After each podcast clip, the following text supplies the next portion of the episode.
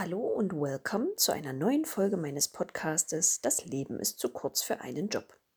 Jeden Montag gibt es Neues zum Schmunzeln aus den Kategorien Fitnessstudio, Seminarraum, Bühne, Verkaufsfläche oder Küche und Kinderzimmer. Bei spontaner Ratlosigkeit und Hä? hilft die Folge Wer bin ich? Bei schlechter Laune und oder der Tendenz zur Schadenfreude alle anderen Folgen. Viel Spaß! In dieser Episode geht es im wahrsten Sinne des Wortes um Mut zur Lücke und der Frage, bin ich problem- oder lösungsorientiert? Die Antwort ist B und Humor ist bekanntlich, wenn man trotzdem lacht. Also, Kleiderschrank auf und, wenn möglich, Reißverschluss zu.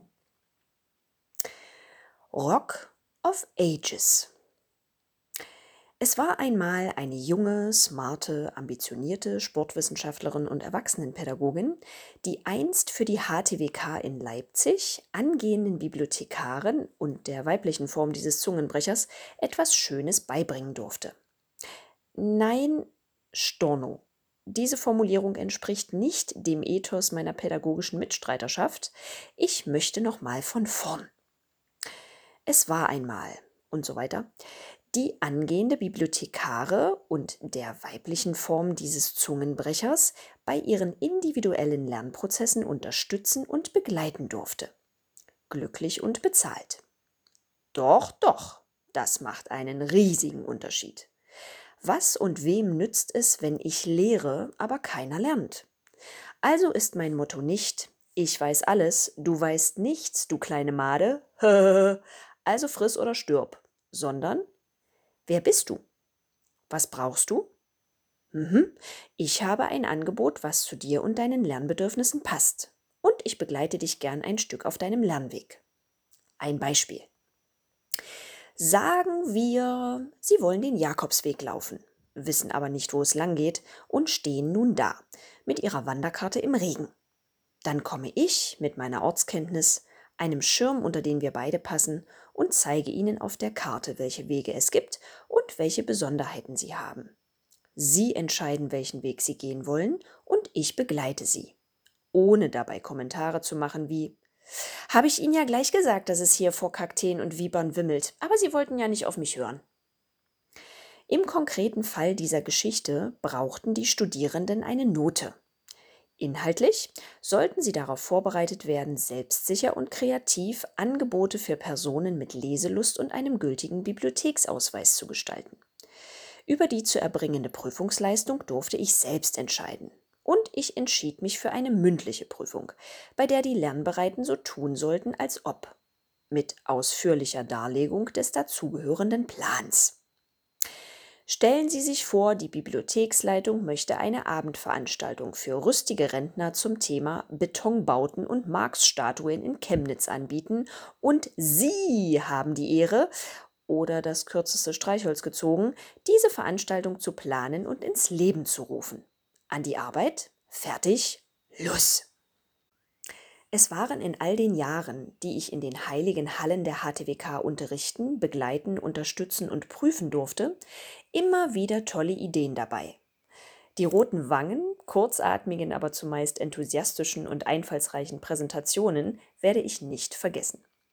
Es war mir ein inneres Blümchen pflücken und erfüllte mich mit Stolz zu sehen, wie originell und besucherfreundlich die fiktiven Veranstaltungen aussahen und wie gut die Inhalte ihren Platz fanden, die ich mit den Studierenden über das Semester erarbeitet hatte. Schlechter als drei war nie jemand, was sowohl die Dekanatsleitung, die Lernenden, die Prüfungsbeisitzer als auch nicht zuletzt mich sehr zufrieden machte. Warum eine mündliche Prüfung? Erstens, weil das Leben zu großen Teilen auch mündlich ist. Zweitens, weil das Leben in meinen Augen zu kurz und kostbar ist, um bei schönstem Wetter Fakten auswendig zu pauken, die nach der geschriebenen Prüfung schneller wieder aus dem Hirn verschwunden sind als ein Linsensuppenpups in der Yoga-Position Happy Baby. Drittens, weil die Prüfungsabnahme in einem mehr als schlechten Verhältnis von Aufwand und Bezahlung stand. Und jetzt erzähle ich mal, was ich eigentlich erzählen wollte. Als Mädchen der alten Schule wollte ich am Tag der Prüfung schick aussehen und damit auch den Prüflingen meinen Respekt ausdrücken. Ja, ich bin alt. Da kommt man weder als Prüfer noch als zu prüfender mit Joggers, mottenzerfressenem T-Shirt und sorry, hab verschlafen Frisur. Das heißt übrigens nicht, dass ich während des Semesters grundsätzlich aussah wie ein Penner von der Straße und nur zur Prüfung gekämmte Haare hatte. Ich war und bin immer irgendwie schick und stylisch. Oder zumindest gut und authentisch gekleidet. Also so wie Kate Middleton, nicht wie Daniela Katzenberger oder Harald Glöckler. Da ich aber gleichzeitig halt Sportlerin und Fitnesstrainerin bin, in Leipzig kein Auto besaß, dafür aber eine Monatskarte für die Straßenbahn und ein klappriges, aber funktionsfähiges Fahrrad, konnte schick manchmal erst auf der Toilette in der Hochschule kommen. So wie an einem jener kurz zuvor erwähnten Prüfungstage. Da wachte ich morgens mit dem Geruch von Leder und Second-Hand-Laden auf und wusste, es war Zeit und eine passende Gelegenheit für High Heels und einen petrolfarbenen Minirock, den ich bei einem samstäglichen Shoppingstreifzug entdeckt und anschließend in meinen Kleiderschrank umgesiedelt hatte. Und bevor Sie jetzt anfangen, mir Hundekot per Post zu schicken, möchte ich erwähnen, dass ich ordnungsgemäß meinen Müll trenne, keine Feuchttücher benutze, meine McDonalds-Tüten nicht am Straßenrand entsorge und Stammgast auf Vinted, und in Läden mit Klamotten aus zweiter, dritter und vierter Hand bin. Auch bei Leder denke ich ökologisch und von der alten Schule. Da wurde versucht, von einem Tier, was für menschliche Bedürfnisse sterben musste, alles zu verwenden, statt Ressourcen zu verschwenden. Und was dennoch übrig blieb, wurde der Natur zurückgegeben, um den Kreislauf des Lebens wieder zu schließen. Laut der Verrottungstabelle des Österreichischen Alpenvereins zu finden auf www.alpenverein.at braucht Leder 50 bis 100 Jahre, bis es zu Staub zerfällt. Hingegen besteht Kunstleder unter anderem aus PVC oder Polyurethan und ist somit überhaupt nicht biologisch abbaubar. Mein petrolfarbener Minirock hatte vor mir bereits den ein oder anderen Hintern gesehen und schmeichelt nun, nachdem er über meinen nicht mehr drüber geht, der Figur einer anderen Secondhand-Freundin. Bei guter Pflege kommt er noch ein bisschen rum. Hoffen wir das Beste für ihn, bevor er sich dann irgendwann durch Thanos Fingerschnips zu Dust in the Wind verwandelt. Besagter Rock wurde am Prüfungstag ordentlich zusammengelegt und gemeinsam mit dem Rest meines Outfits für eine Fahrt quer durch die Stadt im Rucksack verstaut. Ich war im 1A Zwiebellook erst in gepolsterte Radlerhosen, einen Sport-BH mit starkem Halt, Klammer auf, Radfahrer in Leipzig wissen warum, Klammer zu, sowie ein Funktionsshirt und eine Jogginghose im Grunge-Style.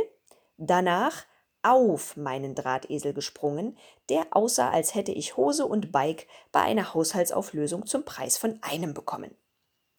Nach einer 20-minütigen Fahrt hatte ich leicht verschwitzt mein Ziel erreicht und war ca. 380 Kilokalorien leichter.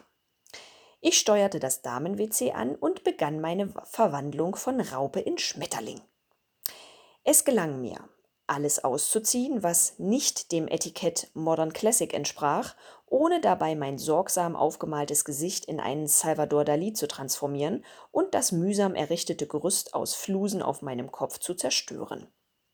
Murphy schlief noch tief und fest. Es gelang auch der zweite Siegeszug. Bluse anziehen, Strumpfhose anziehen, Schuhe anziehen.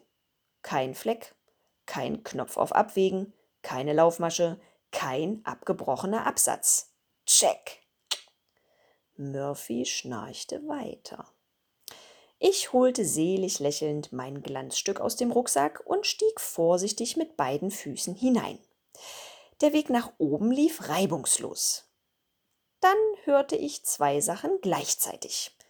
Das markerschütternde, beleidigte Surren eines Reißverschlusses, der gerade vom Status voll funktionsfähig zu completely out of order switchte sowie Murphys hämisches Lachen. Der Sack war wach. Mir brach der Schweiß aus und das erste Verzweiflungstränchen schoss aus dem Startblock. Ich durchlebte alle Trauerphasen nach der Schweizer Psychologin Verena Kast ordentlich in chronologischer Reihenfolge. Nicht wahrhaben wollen, aufbrechende Emotionen, suchen und sich trennen, neuer Selbst und Weltbezug. Kurz zusammengefasst. So konnte ich weder vor die Tür noch an den Tisch, und mein komplettes Cycling-Ensemble war keine akzeptable Alternative. Ich war kein Punk und nicht das tapfere Schneiderlein, verfügte also auch nicht über einen zweistelligen Fundus an Sicherheitsnadeln. Meine Nähmaschine hatte ich ausnahmsweise ebenso zu Hause gelassen wie Heißklebepistole und Tacker. Ich war nicht mutig genug, in Flashdance-Montur in die Außenwelt zu treten. Abgesehen davon passte mein Snoopy-Schlüpper farblich nicht zu meiner Bluse und dem Burgunderrot meines Kopfes. Ergo entschied ich mich irgendwann nach der Feststellung, dass die Zeit nicht solidarisch stehen geblieben war, für einen gewagten Kompromiss und trat anschließend mit gespielt selbstsicherem Gesichtsausdruck und gestraffter Wirbelsäule schwungvoll auf den Gang. Ich bildete mir ein, ich würde einen neuen Trend ins Leben rufen, stand aber trotzdem während der nächsten Stunden nur auf, wenn es unvermeidbar war, und entschuldigte mich bei allen Prüflingen für mein Kelly Family Outfit. Heute sage ich, mal ehrlich, wenn ich mir so angucke, was teilweise über die Laufstege der Welt geht, sind Turnschuhe, Jogginghose und eine Bluse ja fast schon langweilig. Dennoch traue ich Reißverschlüssen seit diesem Tag nicht mehr über den Weg und verlasse mich lieber auf Knöpfe, FKK oder schlicht und einfach noch ein bis zwei Reserveröcke, Hosen oder Kleider im Rucksack. Hm, es sei denn, ich bin in Eile und vollkommen ich selbst dann stelle ich leider auch schon mal auf dem Damen-WC fest, dass mein Bühnenkostüm noch immer im Schrank hängt und ich somit erneut vor der Wahl stehe. Victoria's Secret oder ist mir egal, ich lasse das jetzt so. Das letzte Wort kriegen heute mal Bugs Bunny und Daffy Duck, denn besser könnte ich es jetzt auch nicht sagen. Das Publikum war heute wieder wundervoll. Und traurig klingt der Schlussakkord in Moll. Wir sagen Dankeschön und auf Wiedersehen. Schauen Sie bald wieder rein, denn etwas Schaum muss rein. Und heißt es Bühne frei, dann sind Sie mit dabei. Die Schau muss weiter, gehen auf Wiedersehen. Ich freue mich, wenn Sie wieder reinhören, mich Ihren Freunden, Kollegen und Ihrer Familie vorstellen und überhaupt. Also, bis bald und stay tuned.